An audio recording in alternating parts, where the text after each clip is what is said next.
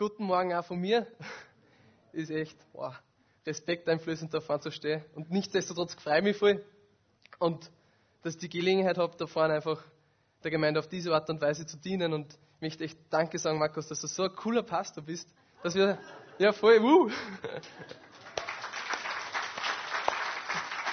Dass wir so eine coole Leiterschaft da haben und einfach so eine coole Gemeinde, wo es auch möglich ist, ähm, oder wo einfach in junge Leiter investiert wird. Und da möchte ich echt Danke sagen, dass ich Teil von euch sein darf, Teil von, von der Family. Und ähm, zu Beginn ein paar Worte zu mir. Das letzte Mal, wie ich äh, Gottesdienstleitung gemacht habe, sind nachher Leute zu mir hergekommen und gesagt, hey, ich habe dich noch nie gesehen, wer bist du, warum hast du dich nicht vorgestellt? Habe ich gedacht, okay, dann mache ich das heute. Also für die, die es noch nicht wissen, ich bin der Andreas Stück Müller, wie der Markus schon gesagt hat, und ähm, ich studiere seit über drei Jahren Maschinenbau hier da in Graz an der TU und bin ungefähr seit der Hälfte dieser Zeit fixes Mitglied in der Gemeinde und habe die Freude in der Jugend mitzuarbeiten und die Ehre mit Samuel Wolf gemeinsam einen Hauskreis zu leiten. Und äh, ja, bin echt froh, dass ich da hergefunden habe und dass ich da sein darf und komme ursprünglich aus Oberösterreich. Ja, so viel dazu. Ähm, legen wir los. Ich habe echt viel drüber nachgedacht, über was ich heute reden soll, ist nämlich gar nicht so leicht. Ich würde mal sagen, leicht mehr als die Hälfte der Erinnen hat mindestens doppelt so viele Jahre an Lebenserfahrung wie ich. Und habe aber einen Vers gefunden, der mich echt voll stark ermutigt hat, genau über das zu reden, über das ich heute reden möchte. Und den möchte ich einfach zu Beginn einfach mal vorlesen.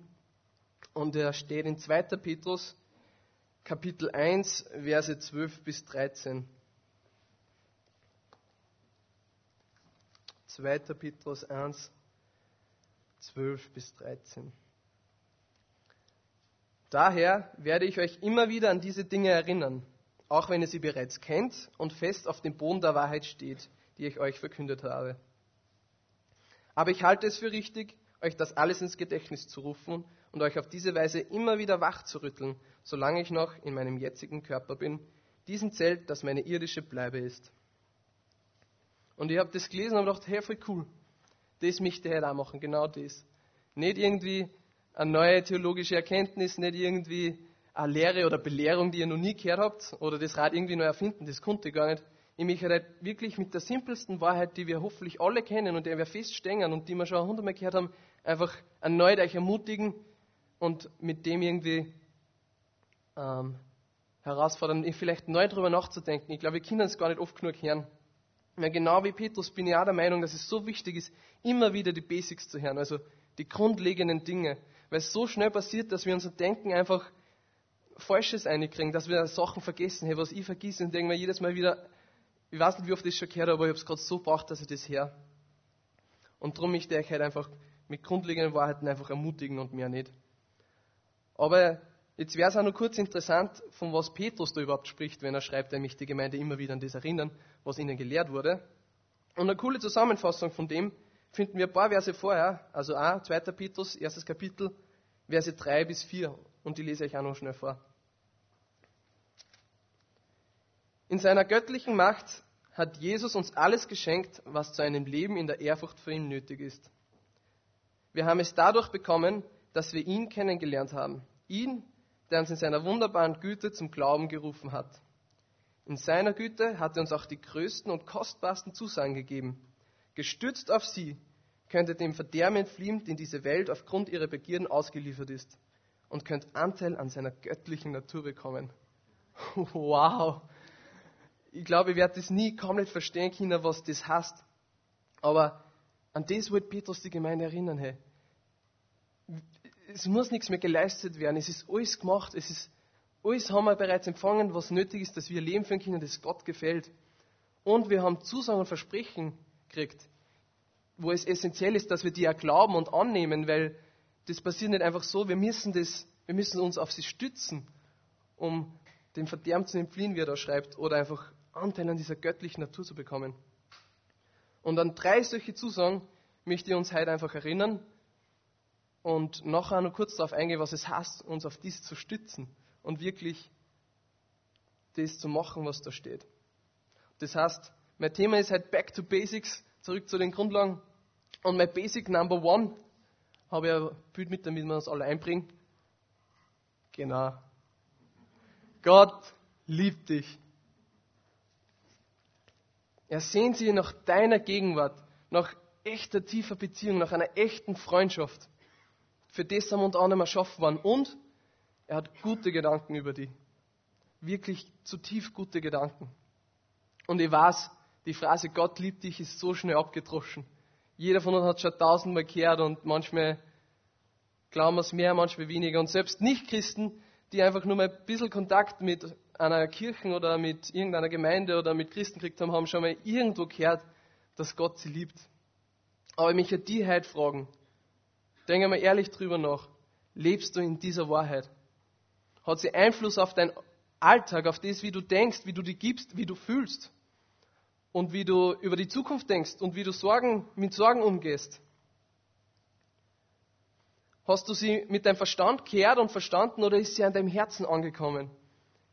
Und glaubst du sie ja von ganzem Herzen?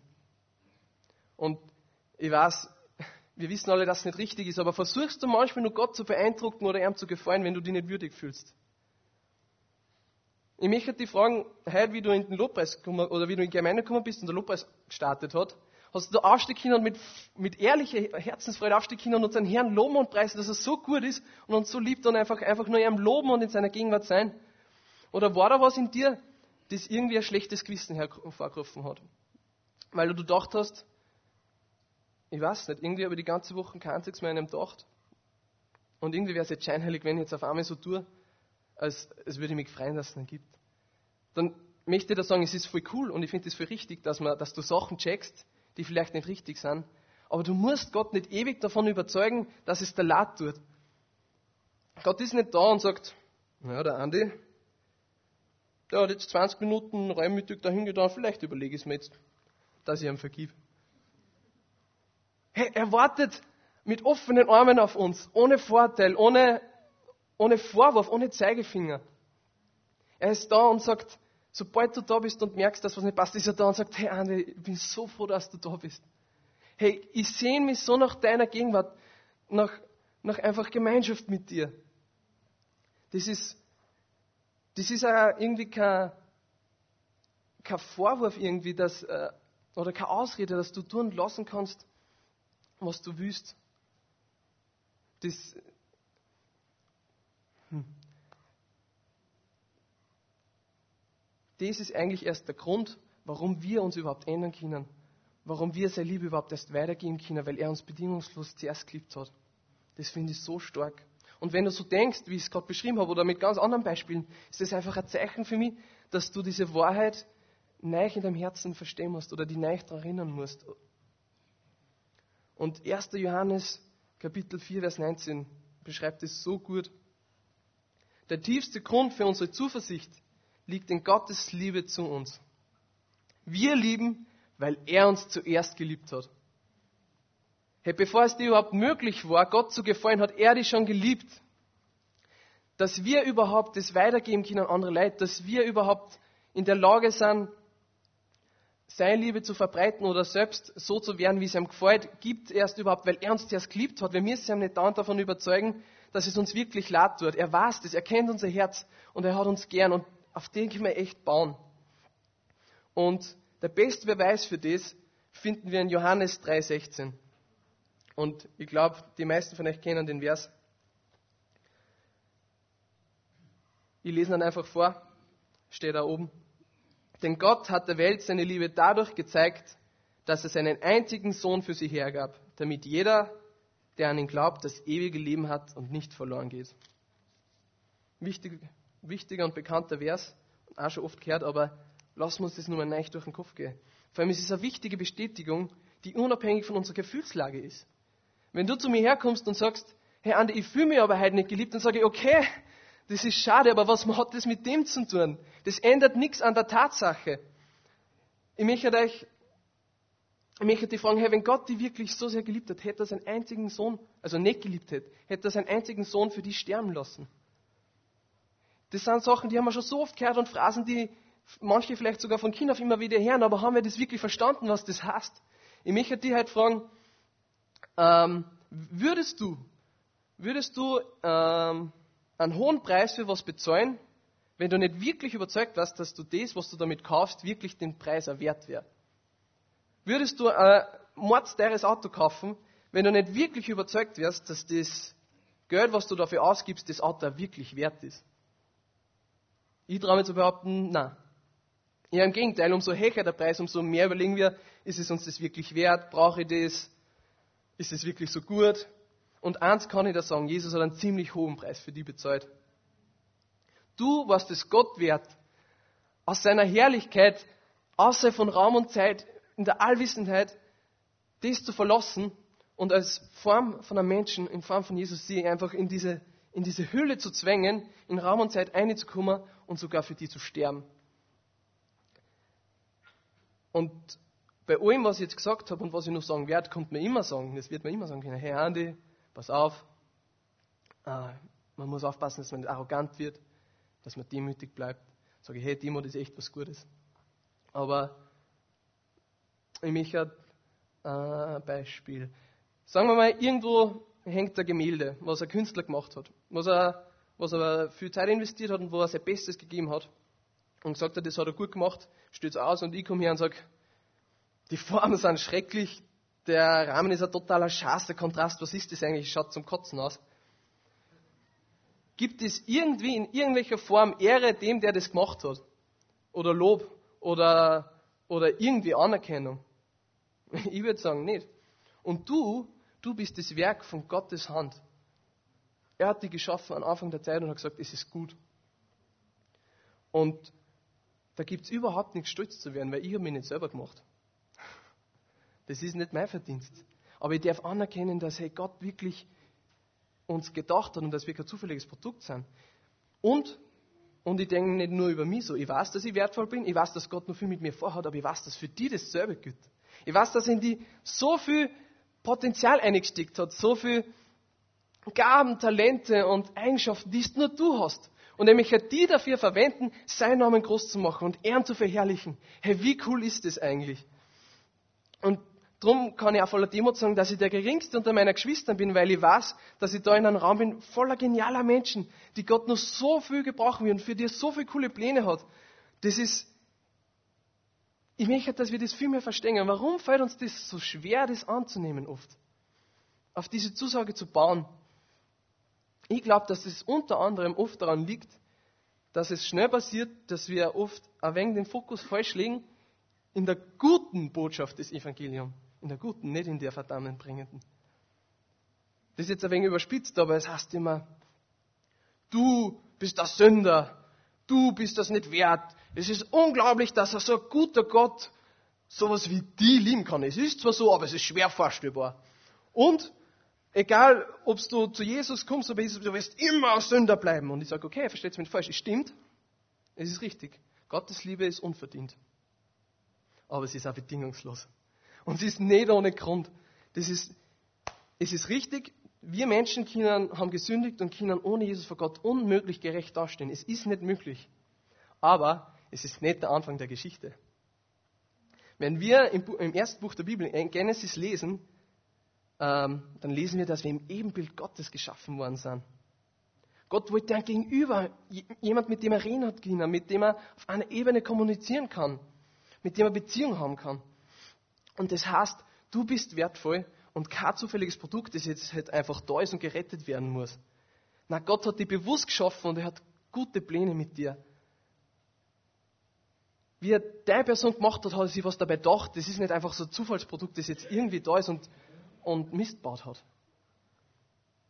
Jesus ist nicht gekommen, um einen Haufen sündiger Patienten zu retten.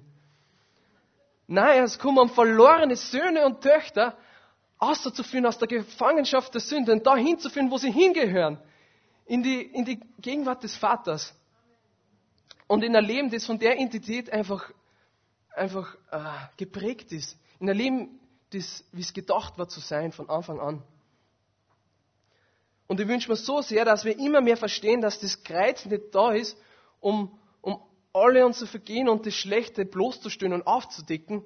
Das, den Job hat das Gesetz. Das können wir in Römer 3 lesen. Na, das Kreuz ist da, um den ganzen Pack für immer zu beseitigen. Um, um in die tiefsten Tiefen des Meeres zu werfen, um sie, unsere Sünden, unsere Vergehen wie Nebelschwaden in der Sonne verschwinden zu lassen. Das können wir in Jesaja 44, äh, Vers 22 lesen. Und genau das führt mich zu meinem zweiten Punkt heute. Genau. Durch Jesus bist du der Sünde gegenüber gestorben. Und zwar können wir das wortwörtlich in der Bibel lesen. 1. Petrus, Kapitel 2, Vers 24. Auch bekannt, auch sehr cool, aber einfach die Wahrheit. Er, der unsere Sünden an seinem eigenen Leib ans Kreuz hinaufgetragen hat, sodass wir jetzt den Sünden gegenüber gestorben sind und für das leben können, was für Gott richtig ist. Ja, durch seine Wunden seid ihr geheilt. Was heißt das? Der Sünde gegenüber gestorben. Hey, ich möchte euch mal kurz zum Nachdenken bringen. Was ist der Unterschied zwischen den ersten Menschen, Garten Eden, und uns heute? Sünde. Was können wir da lesen? Wir sind der Sünde gestorben.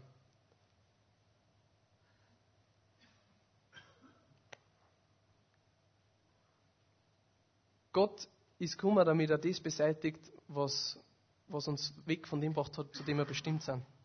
Auf das werde ich später auch noch drauf eingehen, aber manchmal habe ich das Gefühl, dass wir so wenig das verinnerlicht haben. Also ich kann da meistens nur von mir selber sprechen, aber wenn ich mit anderen Leuten rede, merke ich, dass es einer manchmal genauso geht. Hey, das ist endgültig. Alles, was Schlechte, was du in deinem Leben je falsch gemacht hast und machen wirst, hat keine Macht mehr über dich. Und das, was dich von Gott trennt, ist komplett aus deinem Leben weggenommen worden. Und kann auch nicht mehr rückgängig gemacht werden. So wenig, wie man an Toten von den Lebenden, also wieder in die Lebenden zurückholt. Außer Gott. Und ich glaube, glaube, Gott würde es nicht rückgängig machen. Aber dadurch ist es uns erst überhaupt möglich, so zu leben, wie Gott es wollte. Das können wir genau da lesen. Und nehmen wir das wörtlich. Da steht so das, oder so dass wir für das leben können, was für Gott richtig ist. Nehmen wir das wirklich wörtlich. Und wir sind, wir sind zwar immer noch im Prozess des, des Lernens und es ist nicht immer alles korrekt oder perfekt, aber die Sünde hat nicht mehr die Macht, dass sie Frucht in deinem Leben tragt. Auch wenn du Sachen nur falsch machst. Du bist frei von dem, dass sie Einfluss auf dich hat und dass du jetzt in dem aufblühen und wachsen kannst, was Gott wirklich für dich bestimmt hat. Und das ist so endgültig. In Römer und Galater können wir lesen, dass wir dem Gesetz übergestorben sind und finden dort eine ziemlich coole Beschreibung, ähm, so als ein Bild, wo Paulus schreibt, so wie eine Frau wieder heiraten darf, wenn ihr Mann gestorben ist, ohne Ehebruch zu begehen, weil der Mann tot ist. Er ist dem Gesetz übergestorben. Das Gesetz hat keine Macht mehr über die über diese Ehe, weil einer davon gestorben ist. Wisst ihr, was ich meine? Wir sind genauso dem Gesetz übergestorben. Alle seine Folgen und, und das, was es bringt, wenn man es dagegen verstößt, hat keine Kraft mehr über uns. Und hat keine Möglichkeit mehr, uns irgendwas anzuhaben oder uns schuldig zu sprechen. Wir sind mit Jesus am Kreuz dem Gesetz gegenüber gestorben und das dürfen echt annehmen. Aber kurz so nebenbei, wie kann man diesen Zustand erreichen? Ist ja eine interessante Frage, oder? Da habe ich zwei echt coole Verse. Kurz vorher nur Epheser 2, 8. Da können wir lesen, durch Gottes Gnade seid ihr gerettet, und zwar aufgrund des Glaubens. Oder in Philippa 3, Vers 9, ich möchte mal ein genauer schauen, schreibt Paulus, es ist mein tiefster Wunsch, mit ihm verbunden zu sein. Darum will ich nichts mehr wissen von jener Gerechtigkeit, die sich auf das Gesetz gründet und die ich mir durch eigene Leistung erwerbe. Vielmehr geht es mir um die Gerechtigkeit, die uns durch den Glauben an Christus geschenkt wird. Die Gerechtigkeit, die von Gott kommt und deren Grundlage der Glaube ist. Hey, Paulus hat gesagt, ich will nichts mehr wissen von dem, wo ich daran schauen muss, dass es passt, wo ich irgendwas leisten muss. Durch den Glauben bin ich gerettet. Aber was heißt das? Das heißt, wenn, ganz einfach, das Evangelium ist nicht kompliziert.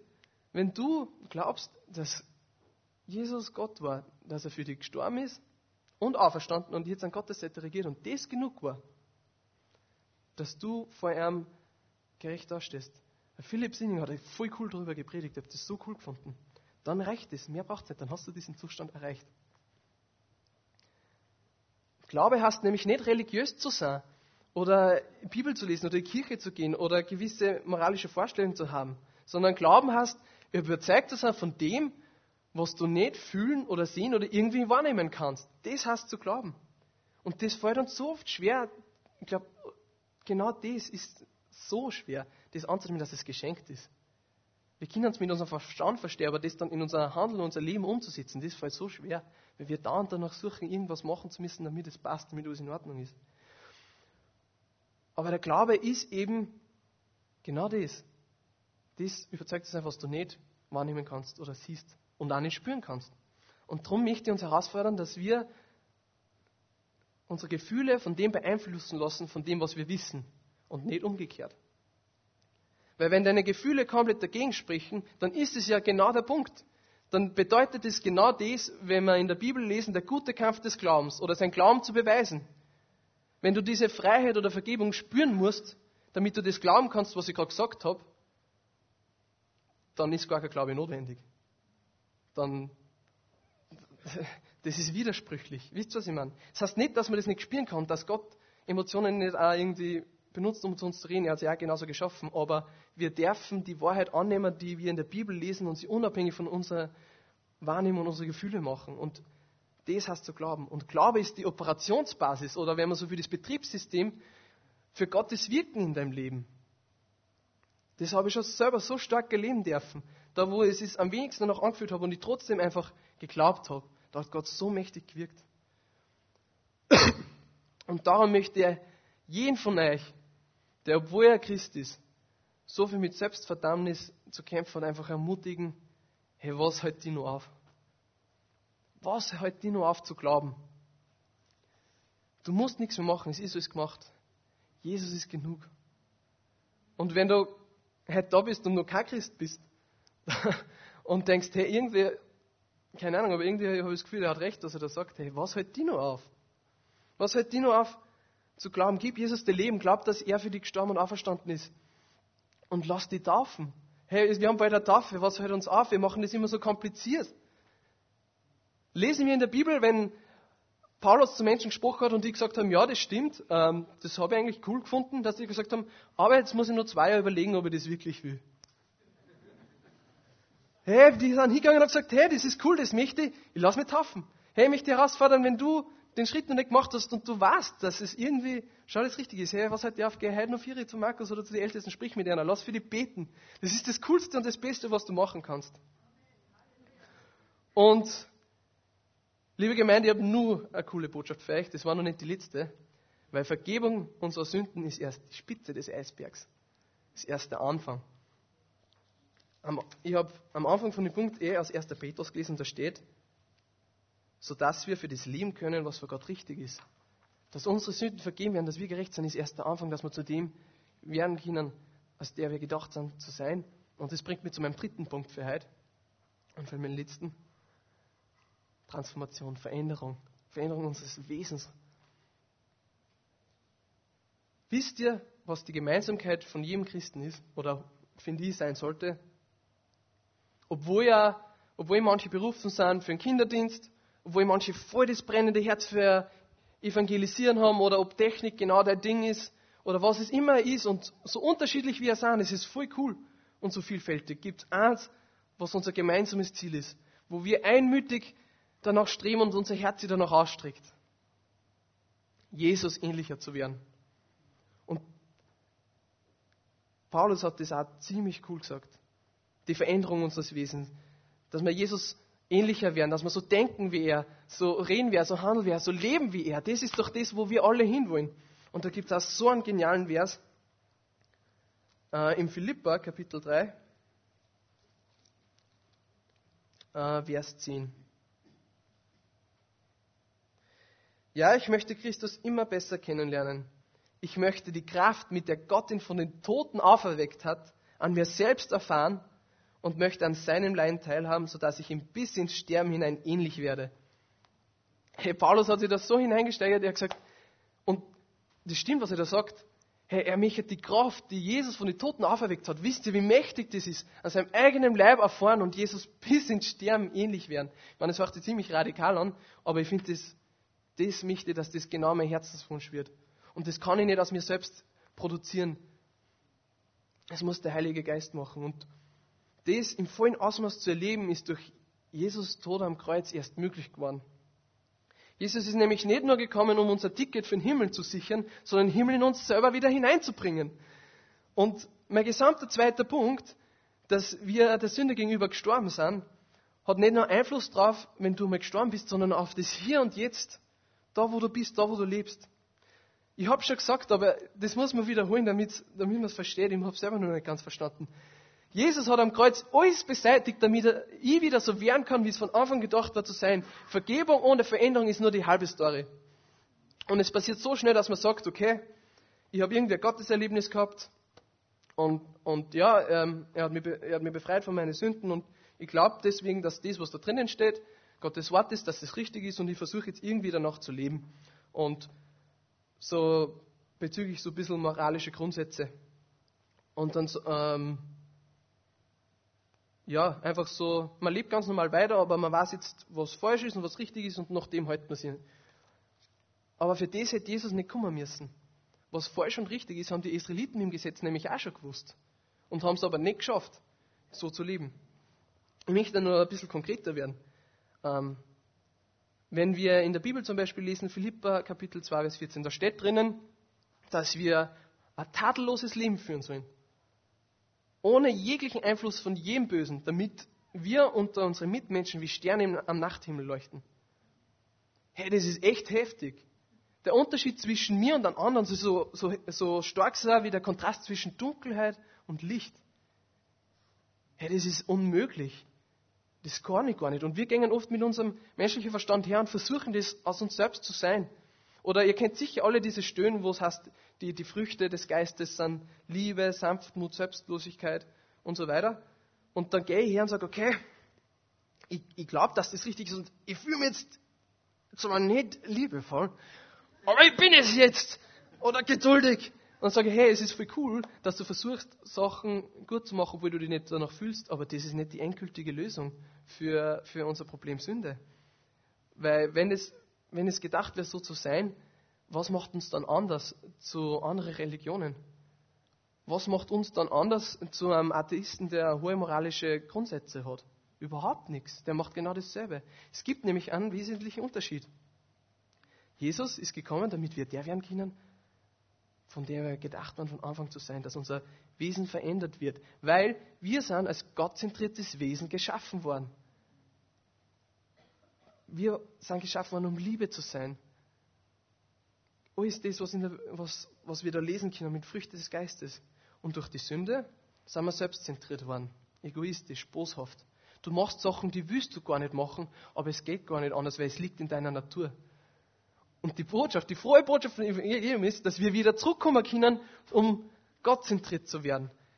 Gutmütig und liebevoll und, und richtig selbstlos, unser, unser Ego zu verlieren, dass wir getrieben werden von uns selbst dass unser Wesen verändert wird, dass es dein Wesen wird, liebevoll zu sein, dass es komisch wäre, in einer Situation jetzt nicht geduldig oder, oder nächstenliebend zu sein, sondern dass es einfach deine Persönlichkeit wird. Dass du dich nicht zwingen musst, äh, Bibel zu lesen, sondern dass es dein Schatz wird, dass es so wertvoll ist, dass du ohne gar nicht mehr kannst, dass du dich nicht zwingen musst, jetzt in der Gemeinde aufzustehen und zu singen, sondern dass dein Herz gar nicht mehr aushält, Gott zu preisen und in seiner Gegenwart einfach von ihm geliebt zu werden. Das ist so wichtig, dass unser, unser Charakter verändert wird und wir nicht nur äußerlich Symptome bekämpfen, sondern der Kern anders wird. Und das ist möglich, das, für das ist Jesus gekommen, dass das genau das passieren kann. Und ich sage nicht, dass ab jetzt immer alles perfekt laufen wird. Hey, das ist echt nicht mein Punkt. Du, wir, das, das, wir sollen jetzt keinen Druck oder Angst haben, dass, wenn es nicht so ist, dass irgendwas falsch mit uns ist. Überhaupt nicht. Aber ich glaube, dass wir so wenig manchmal in unserem Leben davon sehen, ist, dass wir nicht einmal glauben, dass es überhaupt möglich ist manchmal. Heilig zu sein und auf übernatürliche Art und Weise verändert zu werden. Dabei ist das ganze Neue Testament so vollgestopft davon. Hey, ich habe da etliche Verse und Ich lese ein paar kurz vor und möchte einfach so stehen lassen, weil sie allein für sich schon so stark sprechen. Römer 12, 2. Richtet euch nicht länger nach den Maßstäben dieser Welt, sondern lernt in einer neuen Weise zu denken, damit ihr verändert werdet und beurteilen könnt, ob etwas Gottes Wille ist, ob es gut ist, ob Gott Freude daran hat und ob es vollkommen ist.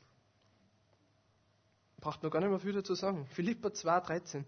Gott selbst ist ja in euch am Werk und macht euch nicht nur bereit, sondern auch fähig, das zu tun, was ihm gefällt. Andere übersetzen da, er bewirkt nicht nur das Wollen, sondern auch das Vollbringen. Epheser 4, 23 bis 24. Und ihr wurdet gelehrt, euch in eurem Geist und in eurem Denken erneuern zu lassen und den neuen Menschen anzuziehen, der nach Gottes Bild erschaffen ist und dessen Kennzeichen Gerechtigkeit und Heiligkeit sind, die sich auf die Wahrheit gründen. Hey, so cool. Und der letzte Vers, den wir genau anschauen möchten, Römer 8, 29 bis 30. Und das ist jetzt der absolute Hammer. Schon vor aller Zeit hat Gott die Entscheidung getroffen, dass sie ihm gehören sollen. Darum hat er auch von Anfang an vorgesehen, dass ihr ganzes Wesen so umgestaltet wird, dass sie seinem Sohn gleich sind. Er ist das Bild, dem sie ähnlich werden sollen, denn er soll der Erstgeborene unter vielen Brüdern sein. Und weil Gott sie für dieses Ziel bestimmt hat, hat er sie auch berufen. Und weil er sie berufen hat, hat er sie auch für gerecht erklärt. Und weil er sie für gerecht erklärt hat, hat er ihnen auch Anteil an seiner Herrlichkeit gegeben. Hey, wie stark ist das? Und ich bin jetzt ganz ehrlich, auch bei Römer geht es vorher auch viel um das, um die zukünftige Herrlichkeit, die wir dann, wenn wir das vollkommene alles kriegen, was Gott für uns vorgesehen hat. Aber genau in diesen Versen schleift es dann in den jetzigen Zustand für, für Paulus. Und es steht da ganz klar, dass wir dazu vorherbestimmt sind, Jesus ähnlich zu werden. Er soll der Erste unter vielen Brüdern werden. Und den ersten Teil dieses ganzen Erbes haben wir schon empfangen durch den Heiligen Geist. Es ist uns bereits möglich, die, den Prozess dahin zu starten einfach. Und Vers 30, 30 ist so genial. Er hat uns vorher bestimmt. Er hat uns berufen und wir haben Anteil seiner Herrlichkeit. Herr, das, du bist kein Schlappuloso Speziale. Hey. Du bist berufen. Hey, du bist vorherbestimmt und du hast Anteil an seiner Herrlichkeit. Das haben wir ganz am Anfang auch gelesen. Da haben wir gelesen, wenn wir uns auf diese Zusagen stützen, bekommen wir Anteil an seinem göttlichen Wesen. Und da steht das genau nur. Und wenn du jetzt sagst, Andi, ich weiß nicht, ich habe das schon oft gehört und meine Erfahrungen sind ganz anders. Und ich habe das noch nie gesehen, das, das schafft sowieso keiner. Hey, dann sage ich, warum lassen wir das mehr zählen, was am meisten zählt? Sei Worte. Er hat geschrieben, und das habe ich ganz am Anfang gelesen. Ich möchte jetzt nur mal vorlesen. Da, 1. Petrus. Oh, wurscht. Ich finde das so.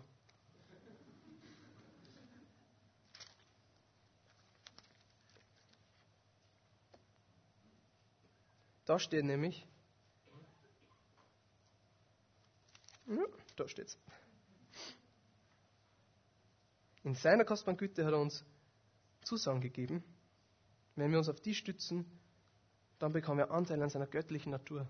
Genau das heißt es. Du musst dich auf sie stützen, du musst das auch glauben. Und das macht nämlich dann den Unterschied. Und wenn du ständig daran zweifelst, wird das, wird das nichts ändern. Der Pastor hat einmal ziemlich herausforderndes Bild gebracht. Ähm, und es ist echt, es ist echt überspitzt, aber ich habe es cool gefunden, darum möchte ich das mit euch teilen. Wenn, er hat gesagt, wenn einer zu mir spät zu einem Meeting kommt und sagt, Sarah, ich bin verspätet, aber mir auf der Autobahn vorher Lastwagen niedergeführt, dann sagt er, hey, irgendwie kann ich da nicht glauben. Irgendwas stimmt da nicht, du, du musst liegen, weil du stehst vor mir und so eine heftige Begegnung mit einem Lastwagen, der verändert dich. äh, da schaust du jetzt nicht so aus, wie du jetzt ausschaust. Und dann sagt er, hey, wie kann es dann sein, dass wir den, diesen mächtigen Gott begegnen und vor ihm treten dürfen und seiner Gegenwart sein, ohne dass wir verändert werden? Wie ist das möglich? Und ich, und ich, ich möchte echt ermutigen, wenn du auf dein Leben schaust und, jetzt siehst, und, und das Gefühl hast, du siehst das nur so wenig und oder du siehst so wenig Früchte des Heiligen Geistes in deinem Leben, dann geh nicht hin und sag, oh, ich muss das jetzt zwingen, ich muss jetzt, ich muss jetzt liebevoll werden, ich muss mich ändern, ich muss, da, da, da, da, da. Das machen wir sowieso, das machen nicht Christen auch die ganze Zeit. Das, was du heraus, irgendwie gerufen bist zu machen, ist, zu Gott zu laufen und in seine Gegenwart zu kommen. Und da musst du nichts leisten dafür, da musst du nicht irgendwie die verändern vorher dafür. Das ist jederzeit äh, äh, available, also greifbar und, und bereit für dich. Komm in seine Gegenwart, hab Beziehung mit ihm, suche ihn in der Stille und sag, Heiliger Geist, ich bin ready, ich bin dabei, ich bin all in. Mach du was mit mir. Und dann hat er alles, was er braucht, nämlich dann hat er die. Und dann kann er mit dir arbeiten. Und dann bin ich mir sicher, dass du Veränderungen erleben wirst und Früchte sehen wirst in deinem Leben. Und das gilt für alle drei Punkte, die ich gesagt habe. Gott liebt dich. Du bist der Sünder gestorben und er will dich verändern. Da gilt dieser Vers aus dem 2. Petrus für alle drei. Hey, wenn wir uns auf diese Zusagen stützen, dann werden wir dem Verderben entfliehen und Anteil an seiner göttlichen Natur bekommen. Genau das ist gemeint damit, dass wir uns auf das stützen sollen. Wenn du Sorgen, Zweifel und Emotionen immer wieder größer werden lässt, als diese Wahrheit, die Gott uns dazu spricht, wirst du nie aus diesem Teufelskreis außerbrechen. Und wisst ihr was, wenn es mir gut geht und wenn wirklich, so wirklich die Freude am Herrn meine Stärke ist, dann ist es der Grund dafür, also dann ist der Grund dafür, dass ich nichts aus da um mich herum mehr ziehen lasse, als das, was am meisten zählt. Hey, dass, dass mir zwischen mir und Gott einfach alles okay ist, dass ich geliebt bin, dass ich frei von aller Schuld bin, dass zwischen mir und Gott die Beziehung einfach wiederhergestellt ist und nichts daran ändern kann. Weil das Christentum verspricht uns nicht, dass immer alles perfekt laufen wird. Das, Christen, das Evangelium verspricht uns nicht, dass unser Leben eine Aneinanderreihung von perfekten Ereignissen ist, die nur cool sind und die super sind. Im Gegenteil, es sagt sogar, hey, wir sollen bereit sein, dass wir verfolgt werden, wir sollen bereit sein, harte Prüfungen zu durchstehen. Aber es gibt keinen Grund mehr, dass wir uns davor fürchten müssen. Hey, wir haben Gott auf unserer Seite, für den nichts unmöglich ist. Und das, was wirklich zählt, für das, was ich gemacht worden bin und für das, was meine Bestimmung ist, an dem hat keiner nichts, was, was wir da sehen, Einfluss drauf. Oder kann irgendwas daran ändern. Hey, Paulus und Silas, wie die im Gefängnis waren, wie hätte die wahrscheinlich reagiert, wenn ich drin gesessen war? Ich hätte wahrscheinlich gesagt, du Gott, irgendwie ist das schon zart. Kannst du deinen Job, dass du mich irgendwie beschützt, nicht ein bisschen besser machen? Ich, ich weiß gar nicht, ob ich überhaupt in die nächste Stadt gebe und meinen Mund aufmachen, weil sobald ich was sage, werde ich nur gesteinigt und gefoltert und, und gefangen genommen. Ich meine, was soll denn das? Das ist echt demotivierend. das haben sie nicht gesagt. Sie sind drin gesessen und, und haben Gott gepriesen und haben Lob gesungen. Und was ist passiert? Die Erde hat gebebt und sie sind befreit worden und der Engel des Herrn ist einer begegnet. Und ich denke mir, hey, das möchte ich auch. Und was ist der Unterschied? Hey, ich, ich bin nicht, weiß ich nicht, ich habe einfach, ich mich einen starken Glauben haben. Und auch wenn ich es nicht sehe und noch nicht erlebt habe, überzeugt sein, dass das Wahrheit ist und dass es wirklich passiert und dass Gott das macht mit mir. Und lass dir nicht einreden, dass das für dich nicht zählt. Schuld, Verdammnis oder Scham und Schande, das auch wieder gefragt von einem Prediger, darum sage ich es auf Englisch, damit es auch so umkommt, wie es eigentlich sein hätte sollen. Guilt, Condemnation, Shame. Also Schuld, Verdammnis, Scham oder Schande sind Gefühle, die komplett entgegengesetzt dem sind, was uns das Evangelium sagt und niemals von Gott kommen, sobald du ihm kehrst. Schuld sagt, mir ist nicht vergeben. Verdammnis sagt, mein Leben ist es wert, verurteilt zu werden. Und Scham sagt oder Schande, dass das Schlechte und das immer nur ich bin. Und dann möchte ich dich fragen, wenn du vielleicht genauso fühlst oder das glaubst. Bist du schuldig in Christus? Bist du verurteilt und verdammt durch Jesus? Na, oder? Wieso glauben wir dann immer wieder, dass Gott so zu uns sprechen will durch diese Gefühle oder dass er will, dass wir uns so fühlen? Hey, Gott hat dich durch Jesus erkauft und er hat bezahlt. Du schuldest ihm seine Sünden, er hat sie nicht gemietet, er bezahlt sie nicht erst ab, sie gehören, sie gehören komplett ihm. Und du bist frei. Und du bist auch frei, das zum Glauben oder auch nicht zu glauben. Die Wahl hast du. Es zwingt dir keiner dazu. Ich möchte uns echt ermutigen, aufhören, den Fokus auf die Sünde und die ganzen schlechten Sachen und das Negative zu lenken. Und die ganzen Aber, Aber, Aber, aber, hey, wir müssen realistisch bleiben, aber ihr lebt es anders. Hey, für was haben wir einen Gott, dem alles möglich ist, denke ich mir dann. Und manche möchten mich vielleicht für einen Idealisten halten, der komplett abgespinnt und ja, realitätsfremd ist. Aber dann denke ich mir, hey Gott, ist größer als die Realität. Wenn du fix davon ausgehst, wieder zu fallen und zu sündigen, bin ich mir sicher, dass das genauso passieren wird. Eine Denkweise, die immer auf das fokussiert ist und immer um das dreht, wird genau das wieder hervorrufen. Und mein Message, ich sage es nur mal, wirklich, mein Message ist nicht perfekt zu sein, überhaupt nicht. Hey, ich weiß, dass wir immer wieder fallen und dass es immer wieder Probleme gibt, aber wir, wir, ich möchte nicht, dass wir unsere Gedanken von dem einnehmen lassen und uns auf das fokussieren, was zählt. Hey. Ich will euch ermutigen, nicht zu resignieren und sich mit dem Zustand, in dem wir uns befinden, zufrieden zu stellen oder nur schlimmer daran zu verzweifeln. Hey, wir sind nicht Menschen, die ein Problem haben. Wir sind Menschen mit einer Lösung. Das sind wir Christen und das sollen wir ausstreuen. Ja, hey, dafür hat hey, Gott alle Ehre verdient. Und lasst uns Gottes Versprechen ernst nehmen und unser Glaube fängt echt mit Vertrauen an. Lasst uns auf diese Identität schauen, die er uns versprochen hat, dass wir heilig, gerecht und verändert sind. Und das ganz ohne Druck. Und wenn wir wieder fallen, dann danke, danken wir Gott, dass er uns davon frei gemacht hat und dass das nicht mehr länger zu uns gehört. Und wenn wir das machen und das wirklich verstanden haben und in unserem Herzen ankommt, dann können wir endlich aufhören, dass wir uns, uns selber dran. Und endlich auf andere schauen. Und für sie da sein, weil mit uns alles in Ordnung ist. Weil das ist auch die Botschaft des Evangeliums, dass wir genau das verlieren, was wir durch den Sündenfall bekommen haben. Unser Ego. Und Liebe zu werden. Und das ist unser Auftrag. Und mit dem möchte ich ermutigen für die kommende Woche. Und das Lobpreisteam darf schon auf die Bühne kommen. Und ich möchte heute einmal ein bisschen was, was, was neu machen. Wir haben es schon mal gemacht, aber ich habe das so cool gefunden. Anstatt dass wir halt gemeinsam beten, fand ich das so cool, wenn wir uns halt zueinander dran und füreinander beten. Dass wir diese Wahrheit vielleicht neu verstehen oder dass Gott uns sagt, wo wir vielleicht Fehler in unserer Denkweise haben und füreinander beten, dass diese Wahrheiten manifestiert werden einfach in unserem Herzen und unserem Leben. Und wenn du das nicht willst, ist es voll in Ordnung. Sag einfach dem Nachbar, dass, dass du einfach für die sein willst. Ist voll cool. Aber ich fand jetzt cool, mich ermutigen, dass wir uns zusammen und füreinander beten. Für das gebe ich jetzt nur kurz Zeit. Dann werde ich abschließen und dann singen wir nur mehr das Lied. Herr, öffne du mir die Augen. Machen wir das, oder? Herr, ich möchte so sehr danken, dass du uns gegeben hast, was wir brauchen. Und ich möchte einfach bitten, dass wir einfach immer mehr deine Wahrheit verstehen und dein Wort, was das bedeutet, was das für uns heißt und völlig in dem leben, was du für uns vorhast und uns von nie keine Lügen und keine falschen Vorwürfe mehr abholen lassen, in dem zu leben, was du für uns bestimmt hast. Und ich möchte dir so sehr danken, Herr, dass du da bist und uns veränderst. Ich möchte bitten für unsere ganze Gemeinde, dass du uns neu anzündest für die, Herr, dass wir dem nachkommen, für das du uns einfach berufen hast, um das in die Welt zu tragen. Amen.